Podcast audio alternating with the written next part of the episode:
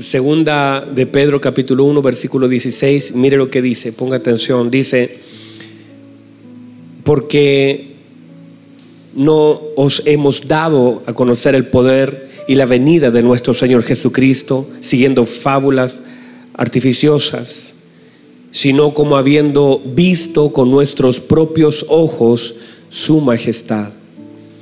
Mire el versículo 17 porque ahí me voy a centrar.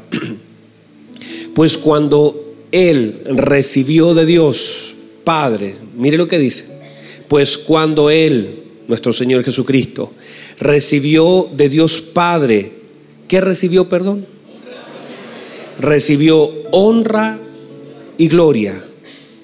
Note que no lo recibió en el cielo, sino lo recibió en la tierra. Dice, honra y gloria le fue enviada desde la magnífica gloria una voz que decía, este es mi Hijo amado, en el cual tengo complacencia. Y nosotros oímos esta voz enviada del cielo cuando estábamos con Él en el Monte Santo. Tenemos también la palabra profética más segura, a la cual hacéis bien en estar atentos, como a una antorcha que alumbra el lugar oscuro, hasta que el día esclarezca y el lucero de la mañana salga en vuestros corazones. Entendiendo primero esto, que ninguna profecía de la escritura es de interpretación privada porque nunca la profecía fue traída por voluntad humana, sino que los santos hombres de Dios hablaron siendo inspirados por el Espíritu Santo. Toma asiento, por favor. Muchas gracias. La verdad es que el apóstol Pedro, esas cartas son tan hermosas. Y cuando Él puede llegar a ciertas conclusiones guiadas por el Espíritu Santo, Él logra entender con claridad cosas.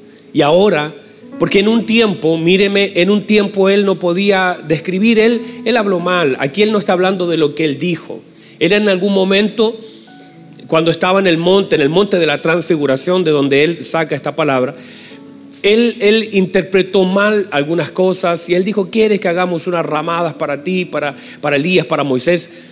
Porque él no podía tener claridad. Pero ahora, maduro, sabio, entendido en los tiempos que el Señor le da, porque una persona, míreme, podría interpretar mal algunas cosas en algún tiempo de su vida. Algunas personas, todos nosotros, en algún momento interpretamos mal lo que vivimos. No, no, no pudimos ver con claridad las cosas que Dios nos permitió vivir en un tiempo. Y quizás esas interpretaciones hablamos mal, interpretamos mal, lo vivimos mal, no lo valoramos. Pero llega un momento cuando la madurez, la madurez que te otorga sabiduría, no esa madurez que te otorga experiencia, no los años que suman experiencia, sino esa madurez que te dan sabiduría en Cristo, porque hay gente que podría envejecer solamente con diciendo tengo experiencia en algo, pero no estamos hablando de eso, sino estamos hablando de los años que pasan sobre nuestra vida, pero esos años que el Señor permite y que nosotros, míreme, porque el crecimiento depende de Dios, pero también de la disposición del hombre. Y ese crecimiento te va te da otorgando sabiduría. Ahora el apóstol el apóstol Pedro dice, escuchamos la magnífica gloria del Padre. Y ahora puede interpretar con claridad todas las cosas que en algún momento quizás no supo darle una interpretación correcta y tal vez habló de forma equivocada, pero ahora con claridad tiene el panorama delante de él y lo escribe con una voz de sabiduría, con años, años de gracia que están operando en su mente, en su corazón, y ahora es un anciano, un hombre entendido. Que Dios permita, mis amados hermanos, que cada uno de nosotros podamos ser también así, que en algún momento interpretamos equivocadamente algo, que en algún momento recibimos algo de Dios y no lo supimos ni siquiera tratar, se nos llevó a un lugar tan importante. La, Biblia dice que el Señor ya lleva a Pedro Juan y Jacobo al monte de la transfiguración, pero aunque estaban allí, ellos no supieron qué hacer, no, no supieron definir las cosas, pero ahora el apóstol Pedro, años más tarde, guiados por el Espíritu Santo, entrando en sabiduría a través de sus canas y de la obra del Espíritu Santo en su corazón, ya nos da procesado todo lo que él pudo vivir, experimentar, y ahora él dice con mucha claridad, la voz del Padre que le dio honra a la vida del Hijo. Entonces él está interpretando con tanta claridad que esa magnífica voz salió del Padre y él dice, y nosotros lo oímos. Y comienza entonces a aclarar todo un panorama, incluso acerca de la importancia que el Padre le dio al Hijo honra. Diga conmigo honra. Y hemos establecido entonces, porque ahí estamos en la paternidad de Dios, hablando un poquito de la honra, hemos establecido la importancia de la paternidad de Dios en la vida de sus hijos y cómo nosotros debemos aprender a ser hijos, no solamente serlo, sino aprender a operar en la dimensión de un hijo. Y dentro de eso hemos comenzado a hablar la importancia de la medida de Dios sobre la vida de sus hijos, porque solamente el Padre tiene la, la gracia, la dimensión, tiene la soberanía para poder medir nuestras vidas, porque nosotros podemos medir mal. Míreme, nosotros podemos medir mal. Usted y yo podemos medir mal la vida de nuestros hijos y podemos medir mal nuestras fuerzas. Si nosotros nos autopusiéramos medidas, nosotros podríamos quedar corto o, o quizás decir, no, yo voy a poder. ¿Cuántas veces usted dijo, no, yo voy a hacer esto y no lo pudo hacer? ¿O cuántas veces usted pensó que no lo podía hacer, pero el Señor le dio fuerzas para hacerlo? Porque no tenemos la capacidad de automedirnos. Por eso el Señor mide nuestra fuerza. La Biblia dice que Él no pone más carga. Vamos, ayúdeme. Él no pone más carga de qué? De la que podemos soportar. Quiere decir que antes de Él depositar una carga, ¿qué hace? Nos mide. Y esa medida, de acuerdo a la medida que recibimos de nuestro Dios, es la carga que cada uno de nosotros tiene que llevar o llevamos en la vida. Por eso cuando usted dice, yo no puedo soportar esto, o gente dice, esto no es soportable, usted está diciendo, usted me midió mal. Pero no es así, porque el Señor, antes que nosotros llevemos cualquier cosa o vivamos cualquier cosa, ya hemos sido medidos por el Señor. Por lo tanto, vuelvo a, reiterar un concepto dicho hace mucho tiempo atrás. Usted lo que está enfrentando lo puede sobrellevar. Porque usted no está enfrentando nada que no sea humano. Y la Biblia dice, y fiel es el Señor que juntamente con la prueba nos dará la salida para que podamos resistir. Por lo tanto, lo que usted está viviendo en este preciso momento de su vida, o ha de vivir en los próximos años de su vida, aunque sea difícil, será soportable porque el Padre ya ha medido la carga posible de llevar de sus hijos. Y aún así, usted dijera, pastor, es difícil, sí, pero no estás solo, el Señor es tu ayudador. Y hay cosas que de alguna forma hoy día te, te son pesadas, pero la obra del Señor Jesucristo te da la fortaleza para poder llevar cualquier cosa y sobrellevar cualquier problema que podamos enfrentarnos. Alguien diga amén a eso. Y reciba esa palabra porque usted no está solo, usted tiene la mano del Señor a su favor. Ahora en este concepto nosotros comenzamos a decir el día jueves que el Señor mismo tiene la capacidad de medir. Lo hablamos a través del profeta Ezequiel, que él entonces mide. Pero mire por favor, mire, póngame atención a esto, a lo siguiente. Entender cómo el Señor le dice a su profeta, y manda a un varón, a un ángel, y le dice, mide, y el que midió no fue Ezequiel, el que midió fue un ángel, el que midió fue un varón del Señor, y él dio la medida, y la demanda del Señor sobre Ezequiel es que avance sobre la medida establecida. Lo que espera el Señor que nosotros tengamos la capacidad de oír, que nosotros tengamos la capacidad de avanzar a las medidas establecidas por el Señor sobre nosotros. Y cada una de esa medida entonces es un tramo de esta hermosa carrera que el Señor nos permite vivir. Míreme por favor, es un tramo de esta hermosa carrera. No dije un tramo de esta tierra difícil, dije un tramo de esta hermosa carrera que Dios nos permite transitar. Es un tramo de la vida en Cristo necesaria para el hombre. Y en la medida que yo ponga atención, número uno, que es el Señor el que me dio y Él determinó hasta dónde yo debía llegar. Él dijo, usted va a llegar, vas a avanzar los primeros mil codos. Y quiero que seas obediente a llegar al punto donde yo te señalé. Y una de las tareas entonces del hombre es poder llegar al lugar. Y escúcheme bien, no se abren nuevas medidas de Dios que yo complete la medida establecida por el Señor. Las nuevas medidas de Dios se hablan cuando yo soy obediente a la primera medida de Dios. Pónganme atención a eso.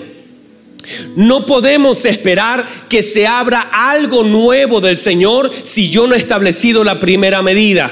Ejemplo, no podemos esperar lo mucho si no hemos sido fieles en la medida de lo poco.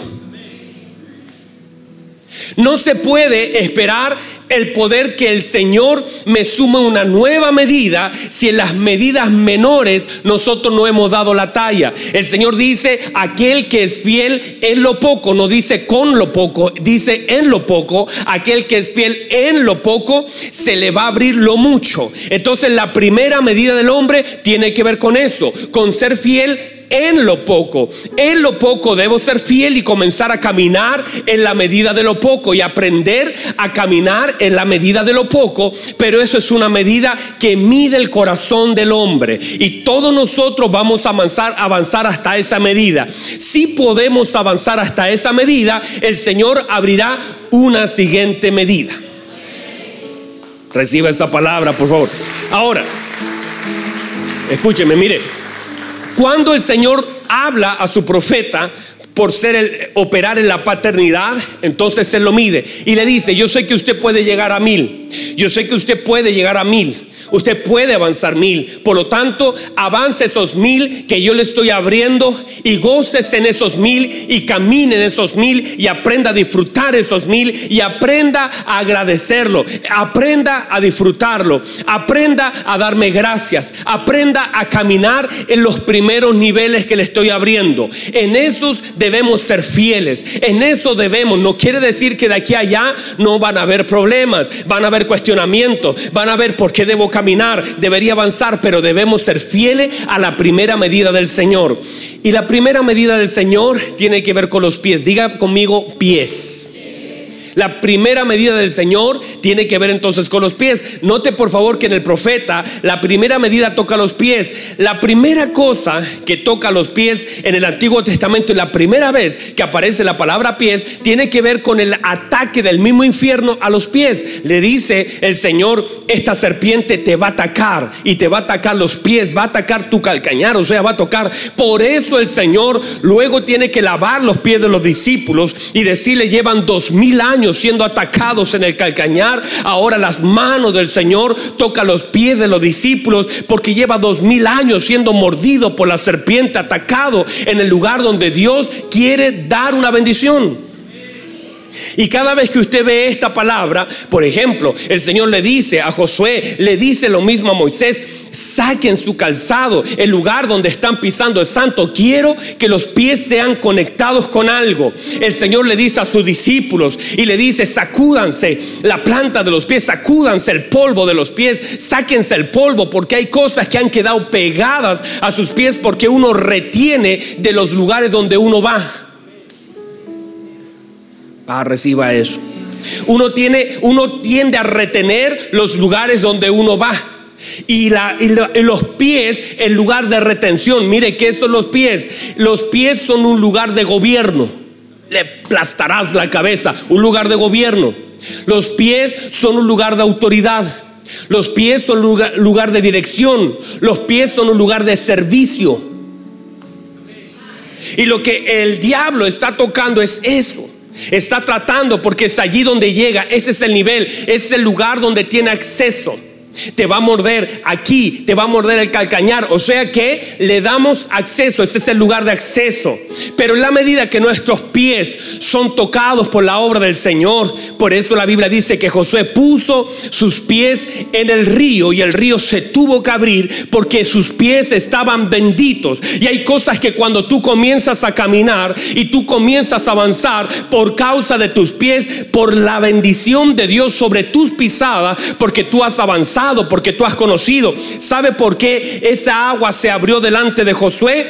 Porque Josué ya había estado allí con fe hace 40 años atrás, había pisado ese lugar y ahora esas aguas tienden a reconocer las pisadas de aquel que caminó en fe. O sea, hay lugares donde nosotros hoy día pisamos y si pisamos con fe, el día de mañana van a pasar los años y los lugares reconocen la presencia.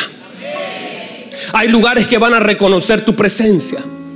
Y ahora lo que dice el Señor es camina, avanza. ¿Por qué? Porque eso es lo que se intenta tocar. Tu avance en el reino del Señor, tu caminar en el reino del Señor, se te intenta detener. Entonces el primer lugar que se trata de tocar y por eso el Señor le dice a Ezequiel, el primer nivel tienen que ser tus pies.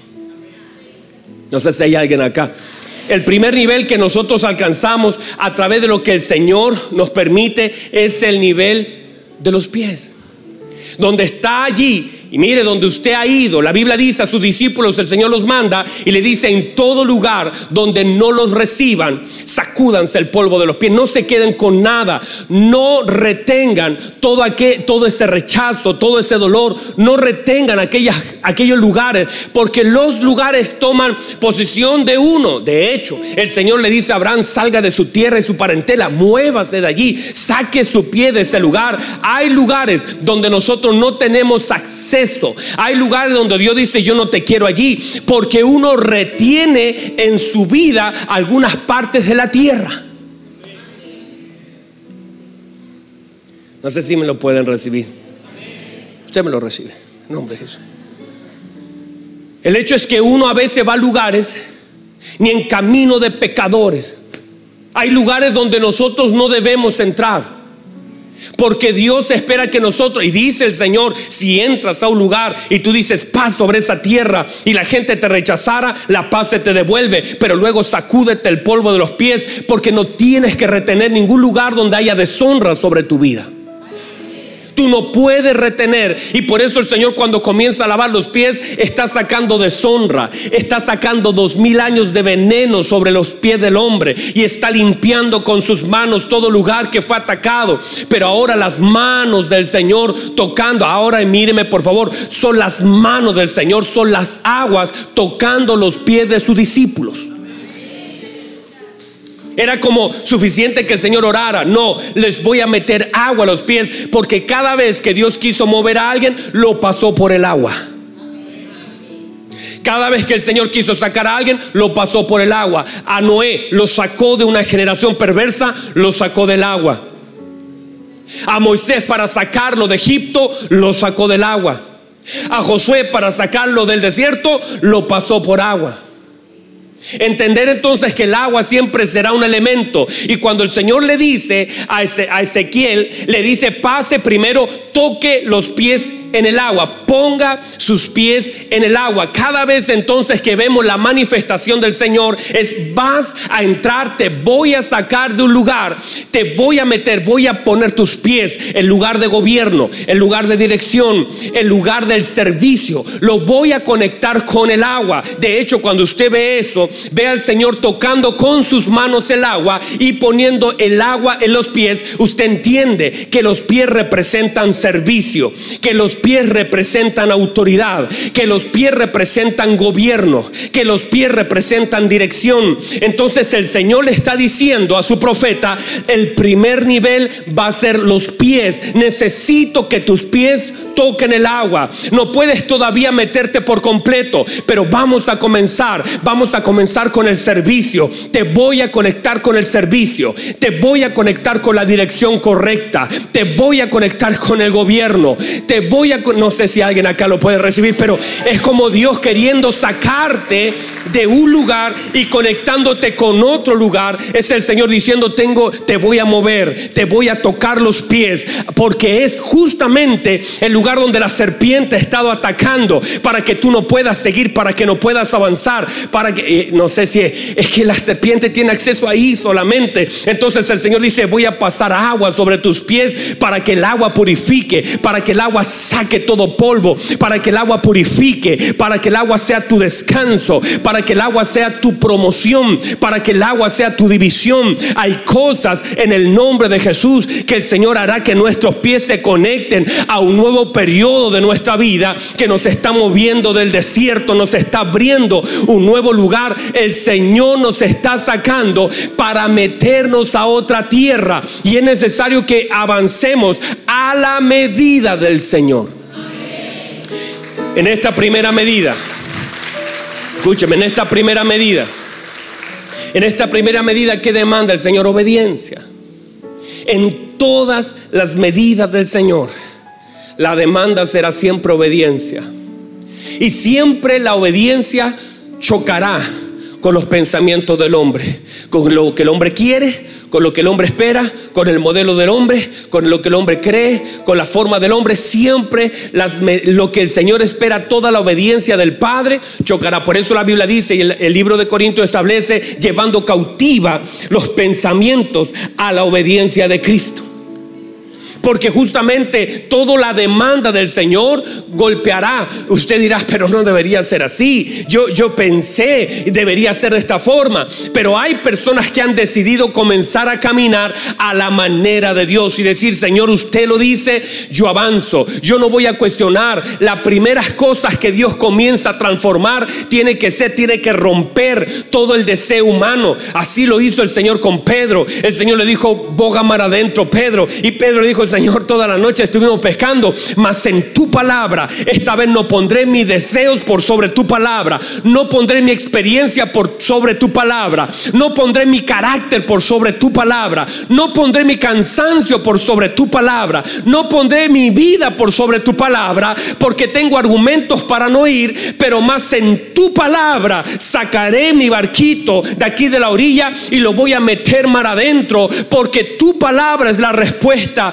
Voy a condicionar tu palabra a mi experiencia. No voy a condicionar tu palabra a mi obediencia. No voy a condicionar tu palabra a mis sentimientos. No voy a condicionar tu palabra a mi cansancio. Su palabra se ha de cumplir, Señor. Y en su palabra yo voy a tirar esa red. Y ni mi cansancio, ni mis argumentos, ni tampoco mi experiencia van a detener que yo cumpla su palabra. Para mí esto no tiene ningún ningún sentido, pero en tu palabra echaré la red, en tu palabra tomaré estas redes que estaba limpiando, en su palabra. Y la Biblia dice que echó la red y ese lugar casi se rompía porque la palabra del Señor tiene poder y eso hizo que él cayera de rodillas. Dijera yo, mi experiencia, mi cansancio, mi argumento no son superiores a la palabra del Señor. Cuando nosotros obedecemos según las medidas de Dios para nosotros, míreme por favor, usted puede tener argumentos para no honrar.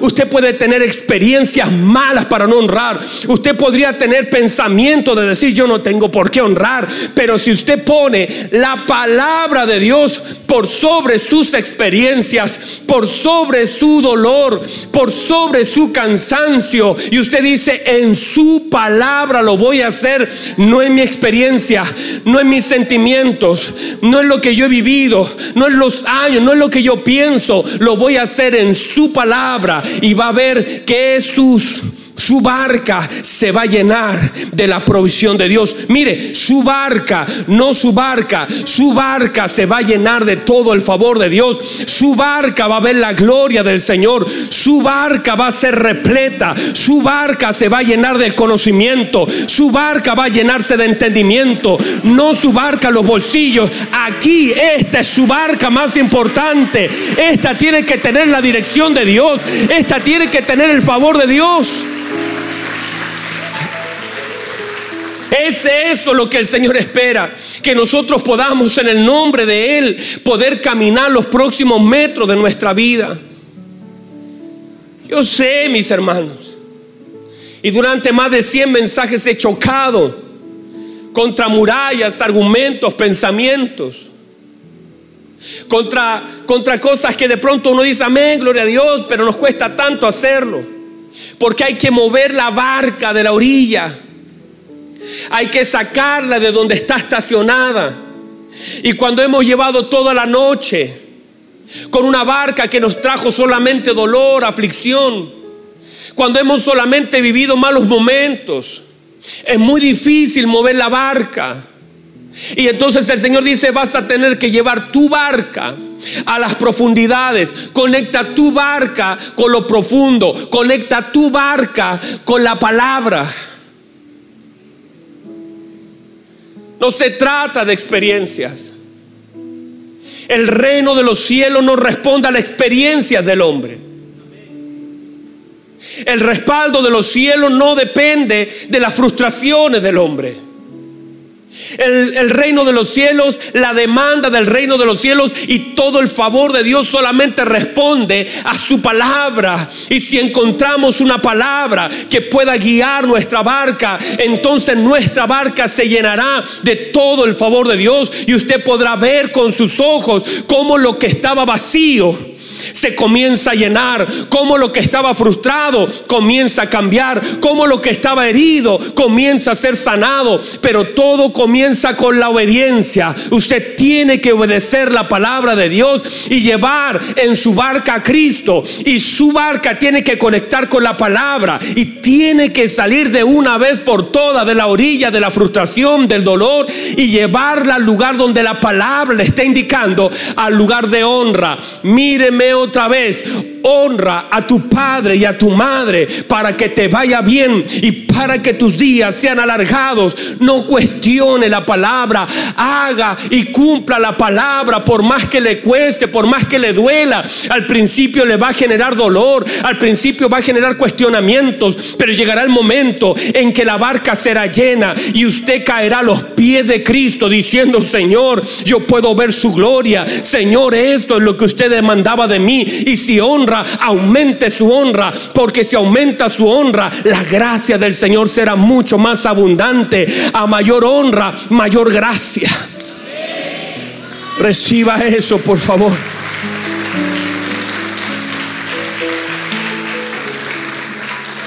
Y claro que el Señor ha de desafiarnos en las áreas que Él sabe que estamos complicados. La demanda del Señor siempre será en áreas que, que necesitan ser procesadas por Él. Si mi hijo le va muy bien en matemática, a lo más voy a reforzar. Pero si le va mal en historia, allí tengo que entrar en lo profundo con él. Hay áreas en nuestra vida que están dañadas y que el Señor tiene que reparar. La honra es una de ellas porque no lo hemos sabido hacer. Por eso cuando el apóstol Pedro habla y dice, el Padre, la voz del Padre le dio honra a su Hijo, este es mi Hijo, y dice, le dio honra, porque uno de los primeros niveles de la honra son las palabras. Y dice del cielo, de la gloriosa magnificencia del cielo, se abre y sale una voz.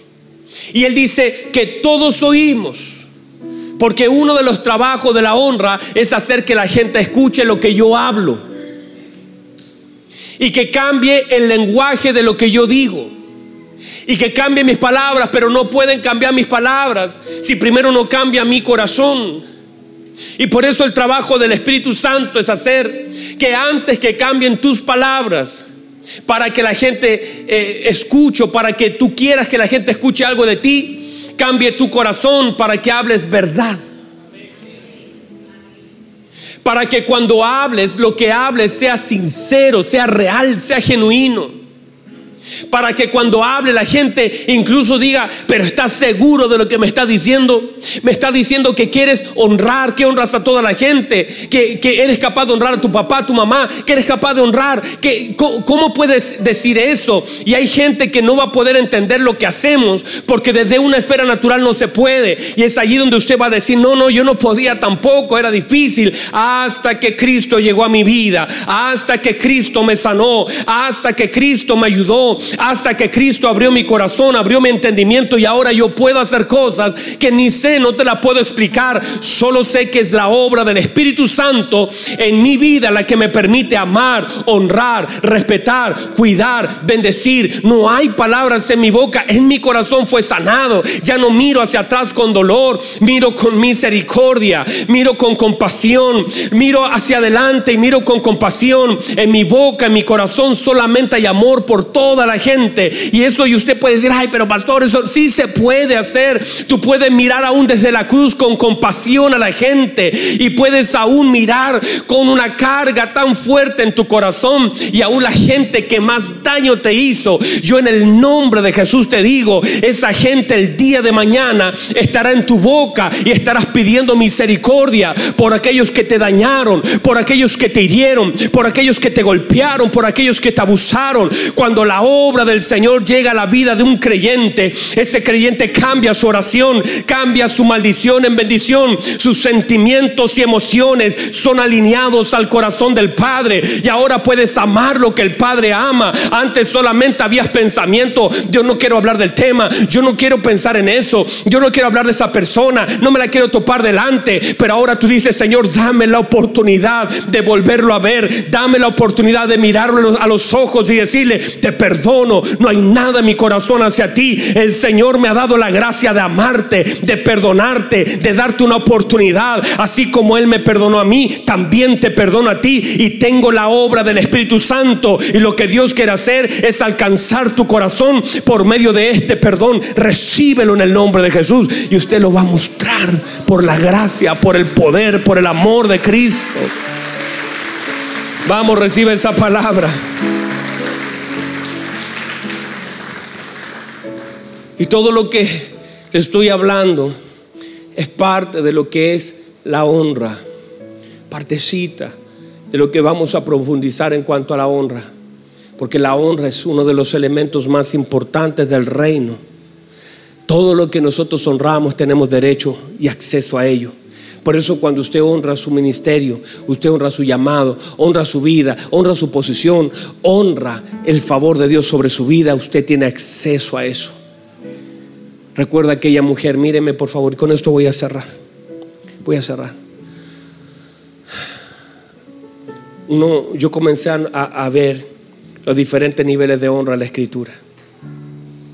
Hay muchos, muchos, muchos, anoté por lo menos 12 que a mí me impactan en relación a la honra.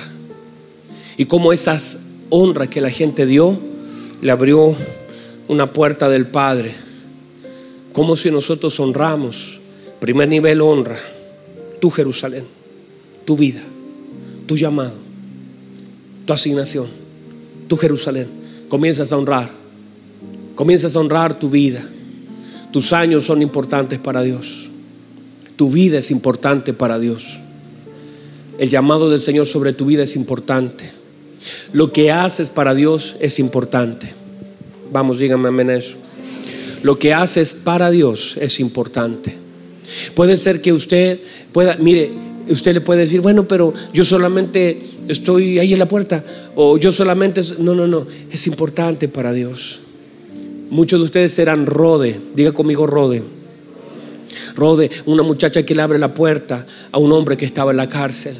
Una muchacha que, que es la conexión entre lo que Dios ha hecho y aquellos que están orando y que está allí y que es la que abre la puerta, la que se emociona, la que conecta, la que va a traer a otros. Esa es una obra del Señor.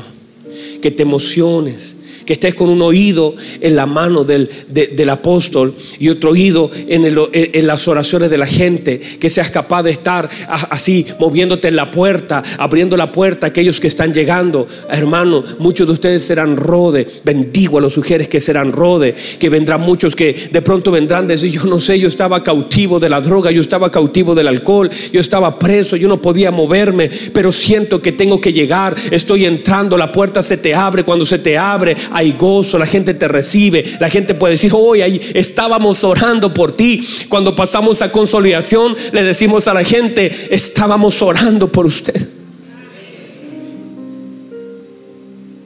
Ustedes que han llegado, estábamos orando por ustedes, pero ustedes no podían llegar porque ustedes estaban presos, muchos de ustedes encadenados, la puerta estaba cerrada, pero mire qué poderosa es la oración de la iglesia. Cuando la iglesia se reúne a orar, hay puertas que se abren, hay cadenas que caen y muchos de ustedes que están aquí hoy están porque hubo una iglesia, porque hubo un padre, porque hubo una madre, porque hubo un hermano que comenzó a orar y la iglesia se sumó a la oración y muchos llegaron de pronto y nosotros simplemente fuimos rode, que abrimos la puerta, dijimos, wow, llegaste, te estábamos esperando, estábamos orando por ti. Y cuando yo entro a esa sala de consolidación, yo le digo a la gente, usted es la respuesta del Señor. El, ay, todavía vienen las marcas en tus manos, todavía vienen las marcas en tus pies, porque estás recién saliendo de la cárcel, pero hay puertas que Dios abrió para ti y hay puertas que nadie puede cerrar y hay puertas que nadie puede abrir, solamente la mano del Señor las puede abrir. Y en la medida que nosotros estemos en oración,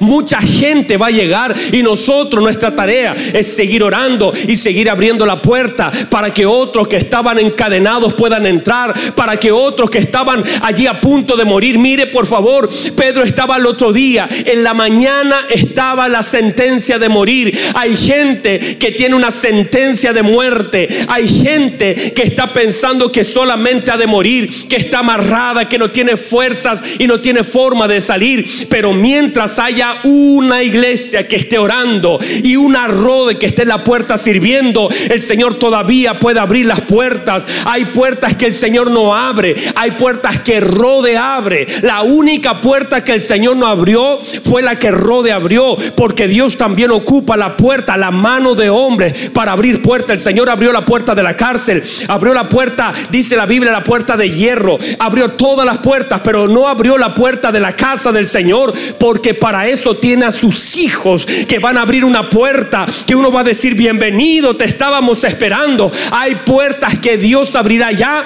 y nosotros nos preparamos para abrir la puerta acá y recibir a aquellos que estaban encadenados. Reciba eso, por favor. No sé si lo puede recibir. Hay puertas que no abrió el ángel. Hay puertas que abrió una niña, una jovencita. Eso nos habla de una generación que está escuchando,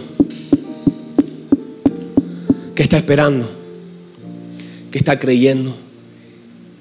Una generación que está en la puerta diciendo, hay otros que están orando pero es una generación que está con su oído diciendo, si ellos están orando, de seguro Él ha de venir.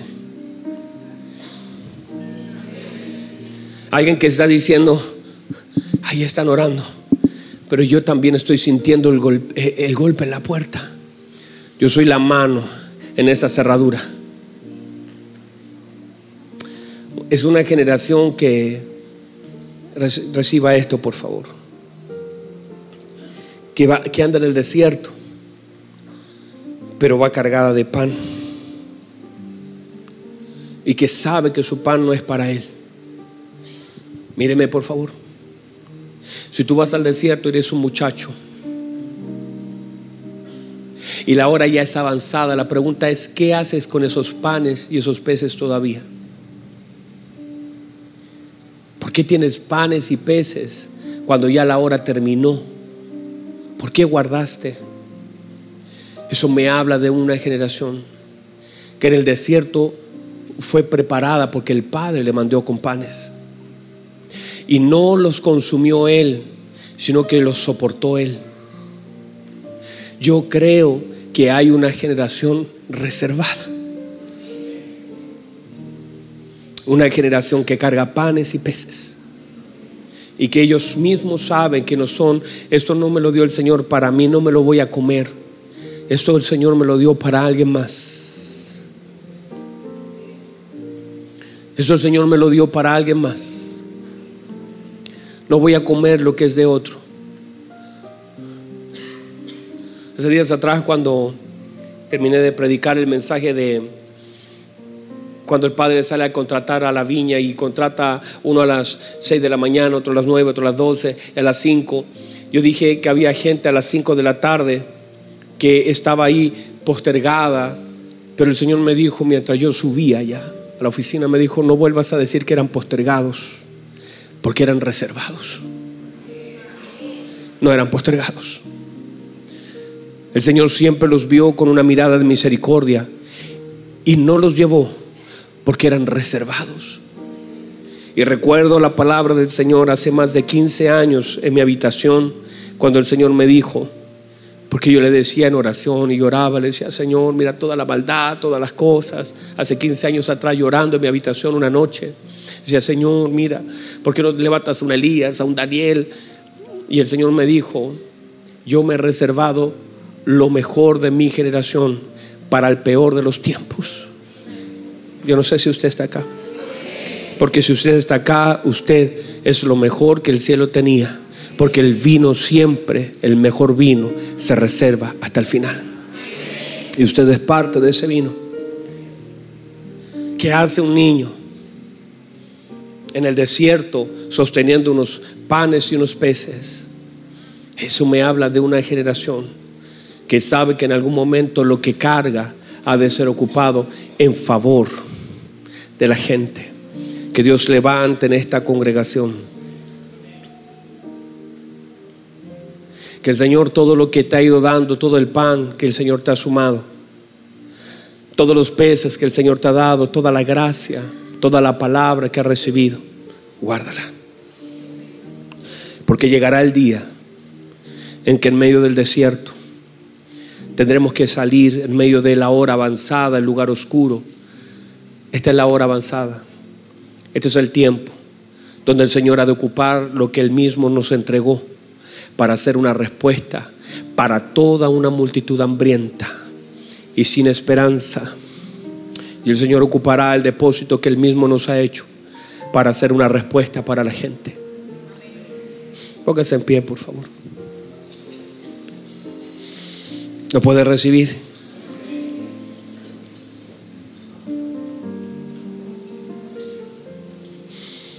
En hermosa presencia del Señor. Manténgase así, por favor. Ese muchacho que fue presentado delante del Señor Jesucristo, le dijeron, aquí hay un muchacho que tiene unos, unos pececillos y unos panecillos. Es un muchacho, pero fue presentado delante del Señor.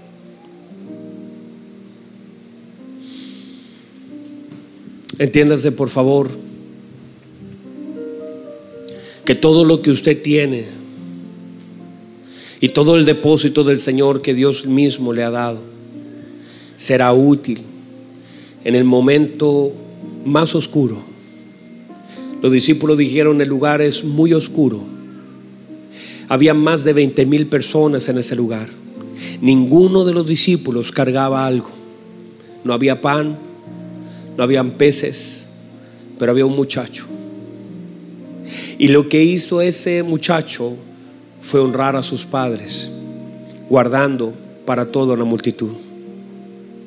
Lo que Dios está haciendo.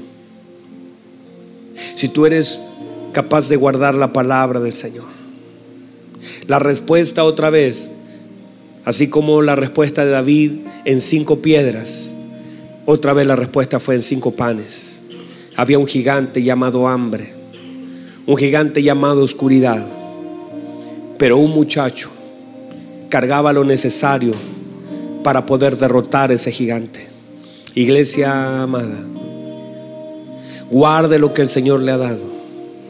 retenga la palabra, guarde su santa palabra, porque en el tiempo del mayor desierto de nuestra vida y que la sociedad se ha de enfrentar a la mayor oscuridad de su historia, tendremos en nuestra mano el pan, la palabra de Dios. Y si es palabra de Dios será multiplicada en las manos del Señor para hacer una respuesta para esta generación. Cierre sus ojos, levante sus manos. Padre, su palabra ha sido predicada. Su palabra es luz. Su palabra es verdad. Su palabra, Señor. Que seamos ese muchacho. Que seamos Rode. Aquellos que podemos abrir puertas para aquellos que vienen de la cárcel. Que podamos ser aquellos que corremos, aquellos que oran. Que podamos ser conexión entre aquellos que están pidiendo y aquellos que están orando. Que podamos abrir la puerta a cientos de personas que decían, esta mañana mi vida termina, pero de una forma gloriosa usted los puede volver a traer a casa. Padre, que nuestra vida sea significativa para la gente. Que nuestra vida tenga sentido. Que nuestra vida, Señor, tenga el propósito establecido con claridad. Que no pensemos, Señor, que usted se olvidó o que nuestra vida ya pasó, sino que sepamos con claridad que estamos en el tiempo señalado por usted y que podemos en el nombre de Jesús vivir los años más gloriosos cumpliendo su propósito. Padre, que somos esa generación que usted reservó para el peor de los tiempos, pero usted, Señor, guardó, reservó. No es alguien excluido, es alguien reservado. Somos la generación reservada. Señor, usted me reservó desde antes de la fundación del mundo. Antes que el mundo fuese, usted nos reservó y nos envió. Nosotros no llegamos, usted nos envió desde la eternidad para este tiempo y tenemos lo necesario para enfrentar lo que hemos de vivir. Y aunque este tiempo es un tiempo difícil, tenemos lo necesario y seremos la luz y somos la luz y somos la sal de esta tierra.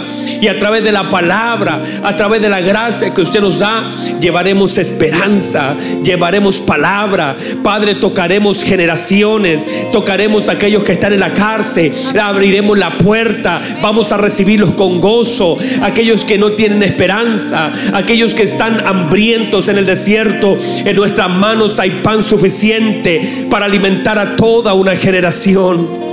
Padre, gracias. Levante sus manos, por favor, levante sus manos. Su palabra ha sido predicada. En su palabra hay luz. En su palabra hay dirección. Señor, también necesitamos aguas en nuestros pies. Hay tanta deshonra, tanto dolor, tanto tiempo en el desierto. Por eso su palabra dice que todos los israelitas pasaron primero metiendo los pies en el agua. Porque había que sacar todo ese desierto. Todo lo que dejamos allí tiene que salir para entrar a lo nuevo que usted tiene preparado para nosotros. Que también esta tarde el agua toque nuestros pies y que podamos sentir, Señor, que algo se ha terminado y una nueva medida se abre para nosotros. Gracias, Señor. Que su palabra, Señor, sea luz en medio de toda oscuridad. Que traiga restauración. Que traiga, Señor, en este día sanidad.